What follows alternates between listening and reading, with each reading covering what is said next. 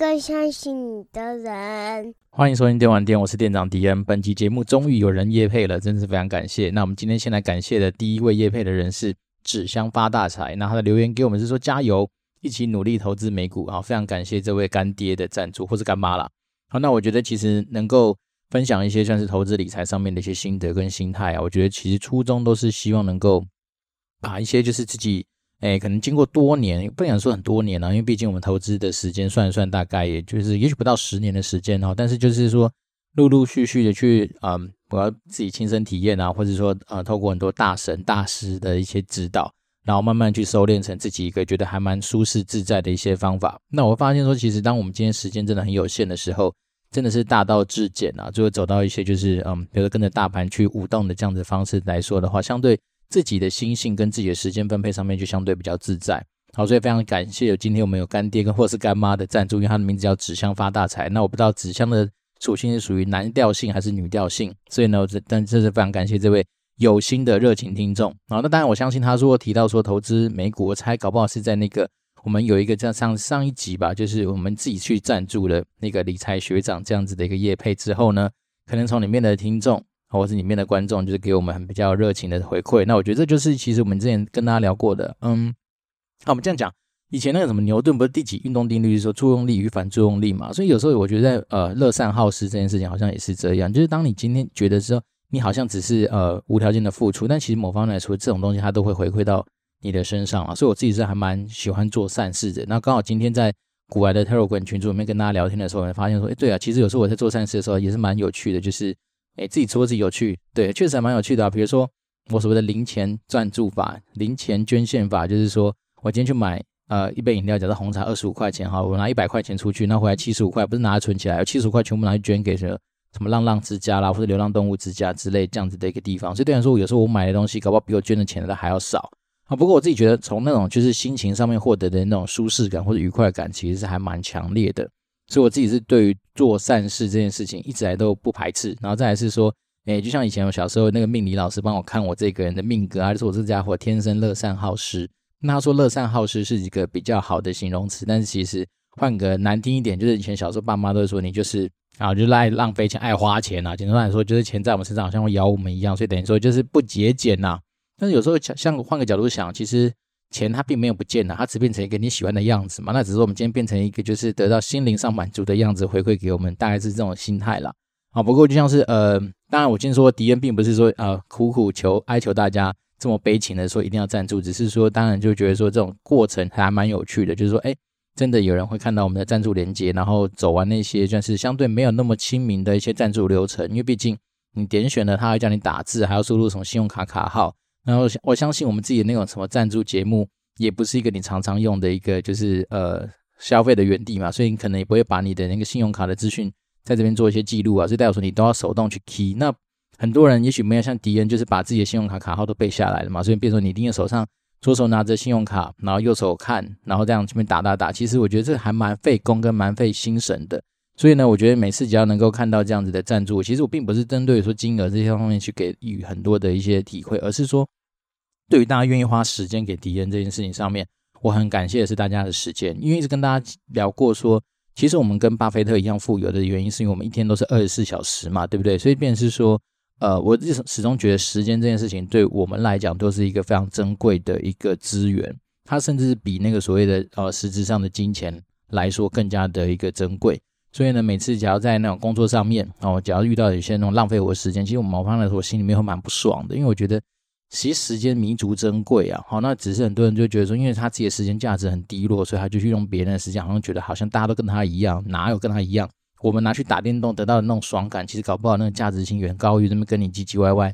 在那边度过的每一分每一秒。哈，所以我觉得其实这种东西就是一个观念上面的问题啦。那当然。我记得好像呃很早以前，我好像可能花花时间去找一下。我记得有一篇文章就讲到说，在中国一个很厉害的一个计程车司机，他基本上他的月收入应该在中国计程车司机业里面应该排名前几名的。那原因就是他是不是用所谓的时间价值这件去换算他今天在嗯工作上面得到的这些收获，而不是用一般人都是在那边认为是说，好，比如说我实质上拿到的金钱，而是他会换算成说他每一分每一秒下去的一个收获跟回报。然后借此来去评估他今天所投入的东西值不值得。好，比如说他可能绕远路，他也许自己多花了十块钱、二十块钱，但是因为他因此而赚到了二十分钟到三十分钟，可以再去重新接下一个客人这样的一个时间，然后他换算下来，他觉得这样才是划算的。那这东西就是一个观念问题，那刚好也是跟我们今天的内容会蛮有关系的。不过呢，在进入今天的主题之前呢，我想说先用个简单的开场，就是因为最近我相信大家被疫情的一个状况应该闷在家里都闷坏了，所以我大概是前几天吧，还甚至是大概前几个礼拜，我就跟我老婆一直在聊一件事情，是说，诶，如果哪一天我们真的能够回到就是呃疫情爆发之前可以出国这件事情的话，那你优先会想要去哪里？然后我跟我老婆算是还蛮有默契的，我们两个第一个地方想到的东西就是冲绳。那为什么会想到冲绳呢？我觉得这件事情其实其来有致，原因是因为在我小孩子很小，大概一岁多的时候。我们想说，那就来挑战看看，把小孩子带出国这件事情。所以那时候我们就首选了冲绳。那冲绳这个地方，它虽然是日本，但是它跟日本本岛又稍微不太一样。但是它其实蛮多地方还是有一些日本的精神在。那再来是冲绳，如果大家有机会去的话，你就会发现说那个地方其实就是离台湾很近嘛。所以上飞机大概从起飞到降落好像不到一个小时，所以是个非常近的地方。然后再来是冲绳，它可以就是自驾就可以好好的玩了嘛。所以当然对于一个小孩子来说，你将能够自驾去租个车，然后连租车的服务都非常方便，超多可以选择的公司。那再是每家公司基本上为了抢台湾的客人，因为大家都知道，其实冲绳搞不好是台湾第二个呃，算是后花园吧，也说不定。第一个后花园是哪里？哎，忘记不管。好，反正简单来说就是，你到那边很多都有那种中文服务。好，所以像那边我去租车的时候，根本就不会讲日文啊，你不用靠像我以前去美国出差那段时间，你去光租个车子，跟他们讲英文讲半天。那有时候他们又是那种老墨的口音，看我要我哪听得懂？然后反正你记得只知道说，我就是要选车选完车，拿了钥匙赶快闪人，类似这样的一个过程。但在冲绳就很自在啊，就是他们都有人讲中文，然后讲中文之余，然后你租那个什么呃汽座，他会教你汽座怎么样用。然后当然那当然，因为你在日本的那个地方开车，所以它是属于右驾嘛，就是你的驾驶座在右边，所以有一些东西一开始稍微不太习惯，例如说你要打方向灯的时候，常常会把它的雨刷给开启啊。所以诸如此类东西要可能要稍微习惯一点，但是对于就是会开车的人来说，我觉得这个习惯大概可能十五分钟、二十分钟，大概很快就上手了啦。所以我自己是觉得说，在那边开车还蛮自在的。然后再来是日本人，其实对于交通规则的遵守上面，应该还算是蛮遵守交通规则的地方。所以而且一方面是冲绳那地方就是个小岛嘛，所以可能民情上面也是比较闲适自在的一个。呃，环境，所以我觉得其实，在那边没有什么太大的压力存在，好，所以那时候我们就是基本上光是在行这方面，其实你从自驾这件上面就得到很多的乐趣。那再来是冲绳那个地方，就是因为我觉得就是小，好，所以很多景点的安排，其实你只要把它串在一起，其实是很容易去规划的。然后再来是说那边的东西就好吃啊，因为像我们那时候就是有去他们的一些那种算是连锁的那种烧肉店，然后那烧肉店也是比便宜的啊，就是啊，但是说跟台湾的价格算起来还是有点落差，就是还是比台湾的消费水准来的高啦。但是基本上换算下来，像我那时候跟我老婆去吃他那个连锁的烧肉店是什么？呃，什么烧肉奶我爸吗？还是什么？忘记名字全名。好，反正就是一个连锁的店，然后去那边也是不用不用排很久，你有先预订的话，过去就很快。然后再来是所有点餐，他们都有一个 iPad 在旁边，然后 iPad 上面都是中文，好，我觉得就超方便，而且你也不用跟。那一些服务员有太多的一些交流，反正就点完他就送来，就是负负责猛吃就好。那对我小孩子那时候一岁多的他来说，他最喜欢吃东西叫白饭嘛，所以你只要一直持续有供应白饭跟汤，把它这样拌一拌，他就会吃得很开心了。所以我自己就觉得冲绳那地方不只是吃，然后再来是他们那个地方就是非常非常多呃很厉害的公园，那那种公园基本上就是不用钱嘛，你把车子停好之后走进去就随便你玩，然后它有那种非常长的溜滑梯，那就算没有那溜滑梯，他们旁边也有一些就是。很适合小孩子玩的一些小的游乐设施，好，那就是那种搞得好像那种小型游乐园，但是它就在那个一般的公园里面，然后就存在，然后再是你光是一个公园就可以玩，可能一个上午啊，然后你多跑几个公园，基本上你好几天就没了嘛。所以我自己是觉得说，在冲绳这个地方啊，小孩尤其是很适合有带小孩子去的的人啊，我觉得那个地方就是整个环境各方面都还蛮友善的，然后尤其是对于那种就是。亲子厕所这件事情，我记得好像印象以来，就是在那边都没有遇到过太多，光是找厕所上面的困难。好，那当然那时候我跟我同事在聊到冲绳这件事，他们就问说：“啊，冲冲绳有没有 Outlet 啊？”当然有啊，那个地方他们有好几种购物的选择，比如说你今天喜欢去买那种唐吉诃德，你那种类似那种杂货店的大型杂货店的那种地方，一定也有。然后再来是说，呃，我觉得日本他们就是有很多那种不管是药妆或者什么很适合买的一些东西。然后再来是呃，如果大家有小孩子的话，其实小孩子在学那个刷牙的过程会是一个蛮有趣的一个过程，因为他们通常一开始会排斥，然后他们有一只那种就是长得像企鹅，就是它下面是企鹅，但是上面是呃牙刷的一个企鹅牙刷，然后它是电动的，你开的时候它会震动，那个东西就是。基本上，我基本上好像我听过身边只要是爸妈的人，好像用了那一支牙刷，好像没有小孩子是排斥刷牙这件事情。所以那时候我们也跑去了，呃，在冲绳算是什么那霸市区的唐吉诃德，就拜了好几支回来。好，我觉得而且不不贵，我记得那不贵，就算下来很便宜。然后呢，你说那种就是真的那种 outlet，就是说可以疯狂 shopping 一些国际名牌的地方，他们也有，而且。那个规模其实蛮大的，我记得那时候好像光是你认真要走哦，你可以走蛮久的，而且它那个店数之多啊，就是你呃超乎你的想象。好，所以我自己是觉得说，冲绳这地方，光是你想要 shopping 啊，你想要看鱼嘛，因为它那边有一个很厉害的一个水族，不是水族馆嘛，它这现在是什么海洋世界那样子大小的一个，算是呃反正游乐区啦。那我觉得就是还蛮值得去看的。然后它有可以喂海豚啊，可以看海龟啊，可以看一些就是海洋生物，而且甚至你可以实际上。跟它产生一些互动的地方，所以呢，我自己是觉得说，嗯，算是蛮适合亲子去那个地方玩的。然后再来是说，如果你想要住的饭店，从一般的民宿到高档的那种饭店，都有可以选择的。尤其是他在那什么，好像冲绳，它有分北岛中间跟南部嘛。那在偏中间那个地方的时候，好像就蛮多那种哈呃饭店有他自己的私人海滩。好，所以那时候我们有挑过一间去有那种私人海滩的饭店，然后那种当然住起来费用稍微高一点，但是那过程就很爽。我讲真的是很爽，是他的房间也，然后呢，那个海滩又干净，对不对？然后一早你就可以去那个海边，在那种就是相对比较安全的环境，再让小孩子去玩玩海水，然后他们的早餐当然就很好吃嘛，因为就是贵啊。然后所以整整体来说，我自己是觉得。我对冲绳的印象一直都很好。那为什么那时候之所以一开始带小孩子出去的第一个点会选冲绳，还有一个最大的原因是我们其实真的很怕小孩子在飞机上面失控，因为很多人都知道，小孩子对于那种飞机起降的时候，甚至是说长期待在一个很无聊的空间的时候，他可能就会作乱。那作乱只影响到自己的父母，那倒还好。可有时候小孩子那种哭起来或那种尖叫声，其实我相信你父母那种尴尬感应该是很强烈的。所以我自己觉得说，反正冲绳就是一个。非常近的地方，但是又有出国的感觉，那我那时候就觉得很赞。好，所以整体来说，我个人是蛮推荐，是说如果假设今年真的是有带小朋友，好甚至说像是呃台通、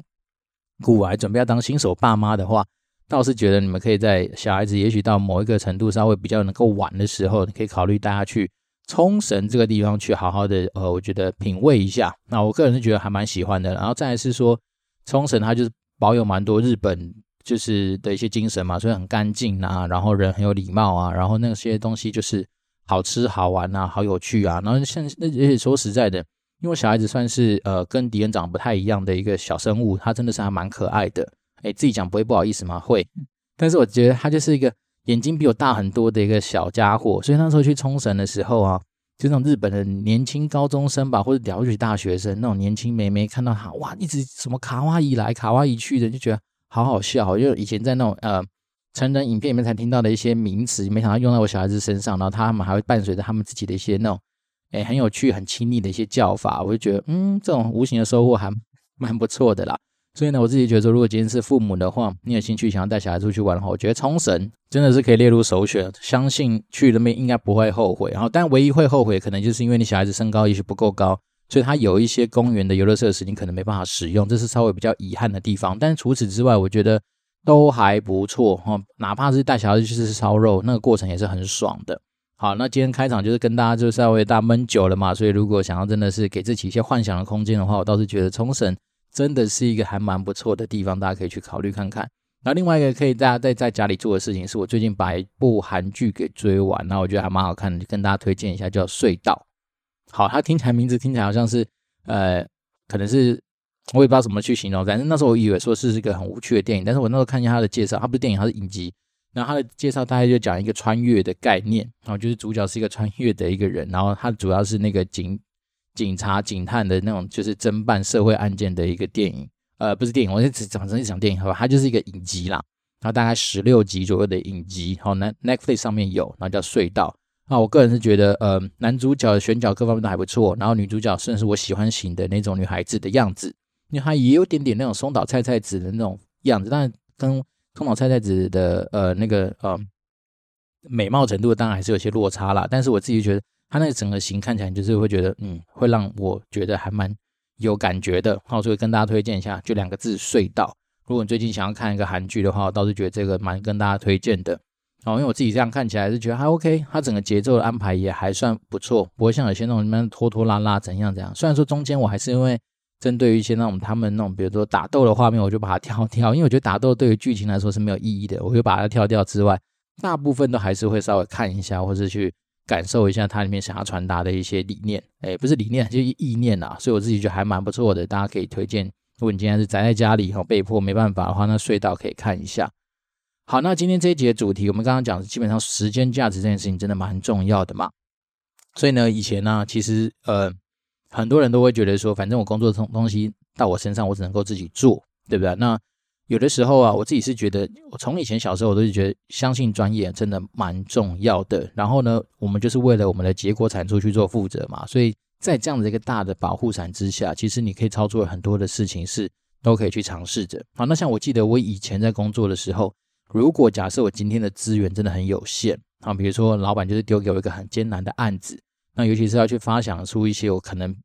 真的当下没有灵感的事情啊，或者说超出我的防守范围，比如说好那时候有些老板就叫我去想一些英文的东西，以前啊，然后我就会觉得说，这好像我英文就是妈就是没有老外好啊，对吧？因为像我们很多时候都是先想中文，然后再翻译成英文，那那个东西跟。直接找一个老外来帮你翻译成，就是所谓的呃，应该不是翻译，他直接写成英文，这种感觉是完全不一样的。所以我记得我以前呃在工作的过程里面，其实我就是有时候我也找灵感。那我那时候跟大家介绍过那个 Fiverr 那个网站，真的是超好用。那我在很久好几年前就发现它嘛，然后那时候就是很好奇的想说，那我去找找看哪些外包的选项可以找。那包括有时候是一些什么 Business Plan 啊，然后 Marketing Plan 啊。这些东西其实它都有人可以在上面给你一些灵感。好，那当然最简单就是小到是说，你今天对于你的产品的命名啦，你的网站的命名啦，你的活动的命名啦，或者说呃那个金句上面的发想啦，所以那 tagline 的发想的话，其实你都可以到上面去找到很多的资源。好，那我记得我以前就是都忙设那个，因为我是就是你也知道我们毕竟打工仔嘛，所以也不是家财万贯。那我觉得就算 CP 值啊，比如说这个案子给我，假设是三天要交件。好，那我就可以算一下我自己的时薪，然后算一下，如果说我今天是请好上面外包的人帮我去一起发想，而且都是老外帮我发想的话，那其实怎么样算都划算，因为我都给他设五块钱美金嘛，他的那个什么就是呃 price range，你把它设成什么 budget range 吧，就是五到五啊，就是五块钱，然后你二十四小时交件嘛，那我就会比如说像我以前的习惯，就五块钱交件。那我就可以找个好几个人一起帮我发想。好，那假设我找三个人来帮我做这样的灵感上面的发想嘛，那通常你看五三十五，大概一个人也不到，就总共 total 大概也不到四百五十块钱台币。不过他可以帮我省下非常非常多的时间，比如说我就可以省下至少两三个小时以上的时间，能够去做我其他事情上面的一些呃工作。他甚至是说讲实在的，我觉得那三个小时我拿来去做打电动的这样的一个呃。算是休闲，或是说其他地方灵感的一些来源的话，我觉得都算蛮划算的。然后再来是说，这东西它其实品质你也不用太担心，是因为最后的它又不是说你今天拿到就直接 copy pass 然后交出去，你还是会经过一些你自己的消化吸收跟一些产出嘛。所以我自己是觉得说这样子，有时候全球灵感这件事情上面来说，花点小钱，因为我们毕竟要只是灵感，而且这些灵感又是来自于一些英语系国家上面的一些人，他们就是像对他们讲，他们就像喝水一般容易的事情，可对我们来讲，我们搞不好。坐在电脑前面坐八个小时啊，我们想不到就是想不到，因为我们就是一个缘木求鱼的一个动作嘛，对不对？所以呢，我自己是觉得说，有时候善加利用这些资源呢，因为毕竟我们就是为了所谓的结果而去做负责嘛。那我觉得这东西就是一个很不错的一个方法，大家可以来做一些参考。那当然是说，呃，有些可能我觉得品质上面这种就是因人而异啦，因为你在一开始挑选的时候，其实我讲真的，其实现在随着呃，不管是疫情的状况之下，或者是说有时候有些人他真的是刚出社会，他就希望能够磨练到一些经验嘛，所以他自然他可能在上面的开价就不会太高。那我自己有个小心得是说，如果假设今天大家用 Fiverr 啊，那你可能真的很希望是说能够是纯英语系国家，例如说英国、加拿大、美国的话，那你在找到那一个人之前，你可以去点一下他的那个 bio，然后 bio 里面他就会讲他的那个就是 region 是在哪里。好，那通常你可以稍微。知道说为什么有些地方的人可以提供这么便宜的价钱？哈，因为我那时候看到其实蛮多提供五块钱美金服务的人，大概都来自于什么巴基斯坦啊，然后什么孟加拉啦，然后什么呃反正基本上你把它想象成就是可能一些中东的国家啦，或是什么斯里兰卡啦、印度啦这些地方是蛮多的，但是里面不乏也还是会有一些呃美国人啊、加拿大人啊、英国，但那比例非常少，所以要大家可能要还是要花一点时间去稍微筛选跟过滤一下这些就是所谓的他们叫 geek 的这些人他们的呃一些服务内容。那我觉得服务内容其实蛮多元的哦。你看，even 是五块钱美金，有人就跟你说，哎，我可以给你，比如说啦，就是以那种所谓的呃，我们刚刚讲的是。好，产品名称好了，他可能一次可以可以给你个十个、二十个。那那有的他就那种美国人啊，就比较鸡巴啦，可能比较贵嘛，所以他就给你个五条。那甚至有的他只说哦，我五块钱美金，我只能够做所谓的类似于帮你去找说这东西有没有侵权，好，帮你那个 trademark 或是你的那个名字去帮你做一个算是再反验证的一个动作。所以呢，就说一样的钱。但是你可能会得到不一样的内容，然后那我觉得你的时间与其花在说你去那边缘木求鱼的想到，就是想我觉得我自己的能力一定可以硬干出一个算是什么啊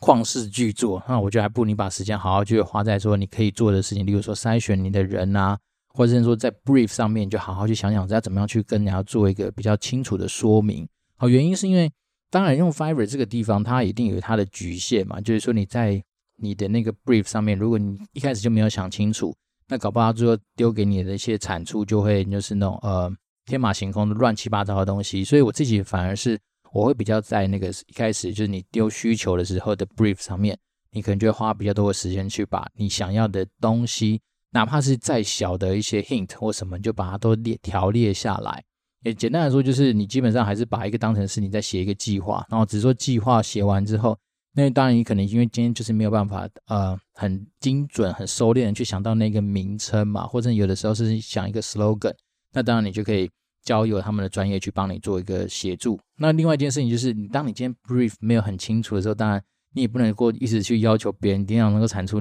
知道说你心中的潘朵拉盒里面到底装的是魔鬼还是装的是什么东西，对吧？所以呢，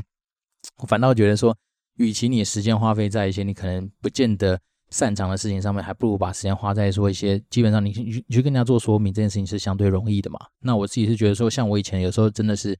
诶，在没有资源的情况之下，哦，那我就会觉得去寻求专业上面的协助，而且又很便宜，对不对？你又不是说今天你先按下去是五百块美金，那干那个早就超出了防守范围，可是才五块钱美金，我觉得嗯 OK 啦，还帮我省到那么多时间，然后又真的是提供一些我觉得算是对他们来讲是相对。容易的事情，可能对我们来讲就是很难嘛。就像老外落教我们今天讲中文，给他一些成语的一些协助上面的，我相信大家应该都很有经验，而且甚至应该都很容易。好，只是说我们今天因为毕竟就是我的母语就不是英文嘛，所以我们当然就是善加利用这样的资源。那另外在 brief 上面的一些技巧，我倒是觉得说有时候我们不要怕麻烦，你还是要把那几个什么 WH 那些东西，就是把它整理出来。例如说，你到底今天这个产品名称想要跟谁沟通，然后。你是在什么样情况下需要这个产品？那你未来会用到哪些地方？那你可能就会需要透过哪些管道去做一些沟通？那你哪些元素是你觉得这个产品它所必须要拥有的一些重点的一些事项？反正诸如此类东西，你就是要把它自己心中先想过一遍，然后把它落出来，让对方就是那个所谓外包的那个工作者，他也能够清楚掌握到。这样通常来说，你就比较不会说拿到一个就是完全牛头不对马嘴的一个产出。那当然，另外一个小技巧嘛，就是你看啊，虽然说五块钱美金，他会帮你产出十条。那另外一件事情，就是因为我们家求灵感嘛，所以有时候迪恩稍微比较贱一点，我就会这样子。我觉得呢，嗯，我觉得已经还算是 OK 了，可是好像就是还没有把我真的很想要的那个点就是达到。那有没有机会我再多给你一些补充的资讯？你再多帮我想个十条来吧。那因为它有一个什么，就是类似于你不要 approve 的话，你就可以叫他再去做第二次的修改。哎，那。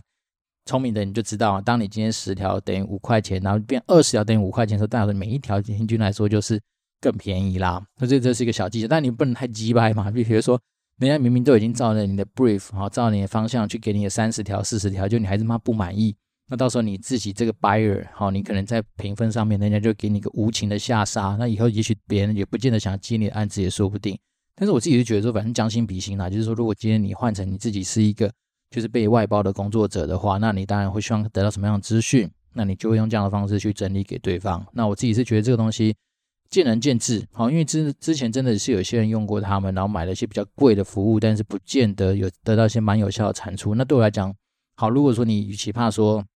你今天一次投入太多钱，然后没有得到好的产出，那你还不如就找一些便宜的人，然后就是多发几个嘛。因为尤其是我觉得那种设计啦、创意啦、灵感啦这种东西，其实真是多多益善啦。哦，说实在的，因为老师哪怕是一个点打到你，你就值得啦。所以对我来讲，我反倒不会是说去尽兴。那种所谓的啊，好像是他的收费比较贵，感觉应该就比较厉害。嗯，我不知道，但是我自己是觉得，既然我今天外包，我有些东西我还是必须要透过我自己的呃经验知识各方面去做最后的把关，或甚至是最后的论事嘛。所以我这次想要分享的一个想法就是说，呃，我觉得我自己是走那种所谓的就是散弹枪流啦，就是我一次发给多多几个人，然后。透过不同人的面相或不同人的一些东西，来看看我有没有从中能够拼凑出我自己想要的灵感。好，所以大概是这样的一个分享。所以我自己觉得说，从我以前在工作上面说这个小技巧，就会拿出来用。那你说这东西，好像有些人观念之所以过不去，就是大家听到说啊，你要自己花自己的钱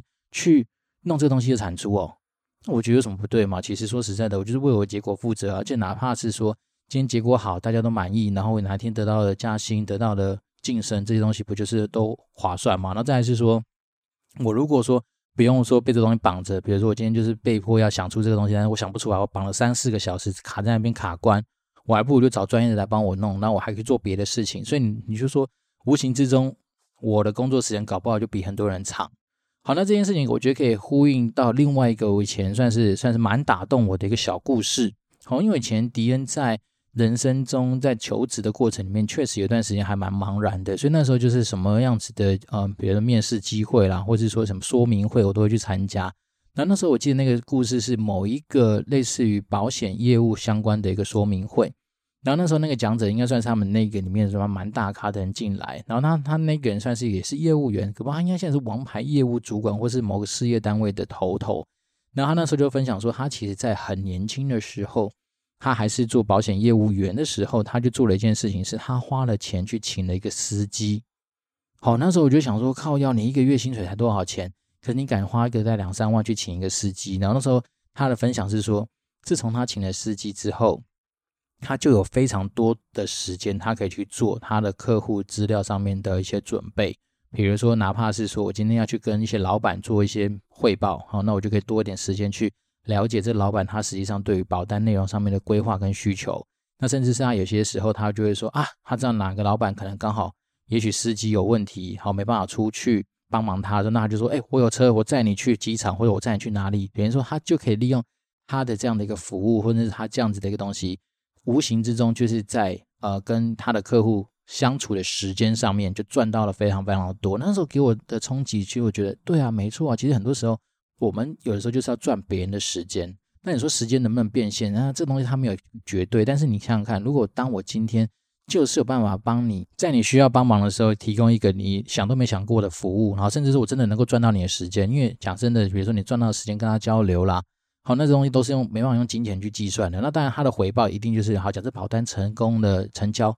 那他一定会赚到他应该有的佣金，甚至他赚到这个。老板对他的信任跟信赖，那接下来会产生什么样的好处？也许会产生很多好的口碑啊。那下一次他，因为你知道，其实人的人脉就是这样。他通常老板的人脉圈里面，应该也一大堆其他是那种老板或是高级的一些经理人等等。那自然而然，你就很有机会在那个圈子里面去发光发热嘛。所以我自己有时候真的觉得，我们从思考角度出发，就是转换一下，由时间价值这件事情去做一些思考的时候，确实能够帮助你在职场上面，甚至说对你自己工作上面小的小字，就是说啊，我可以顺利的产出呃上级交付给我的一些任务或是一些报告。但大到是说，甚至你对你这个人，呃，大家对于你处理事情上面的信任或信赖，甚至说对你产出的东西有价值的一些呃感受，那我觉得这些东西无形之中都是帮助你在。比如说，职涯的路上面啊，或者是营造你这个个人品牌形象上面，会产生很好的一些帮助啦。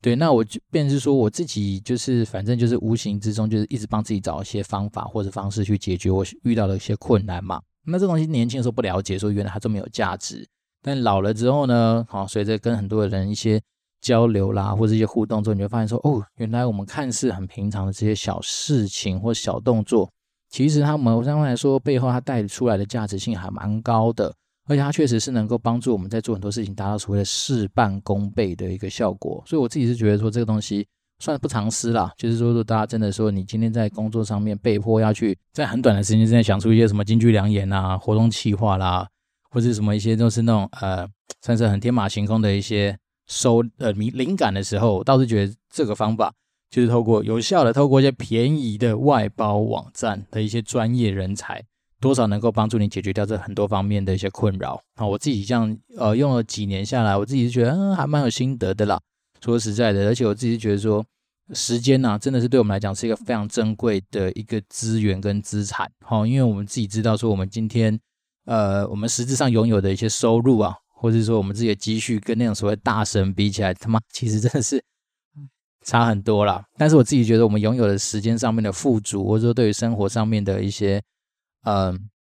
平衡，我觉得这件事情倒是我们自己可以去做的。那我一直跟大家强调是说，其实生活要平衡的原因，是因为你在生活上面并不是单单只有什么赚钱啊、工作啦，而是说它是一个整体性的一个呃，算是综合体嘛。尤其是自己有小孩子之后，你会发现时间这种何其宝贵，对不对？所以呢，我自己觉得说，如果可以的话，我们当然就是要尽量让自己的一个状态处在一个相对比较闲适自在的一个状态，这样可能对于自己的人生来说还是比较实际一点点哈。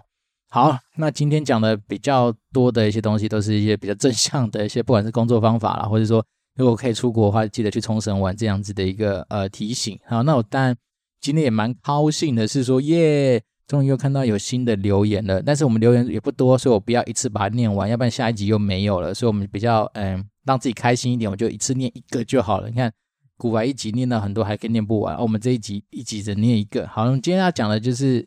来自于 A A A A A 岛的五星留言，然后它的标题叫做“电玩店的敌人就是”，内容是真诚分享、实用分析，让人想追这个节目。By No More Low，好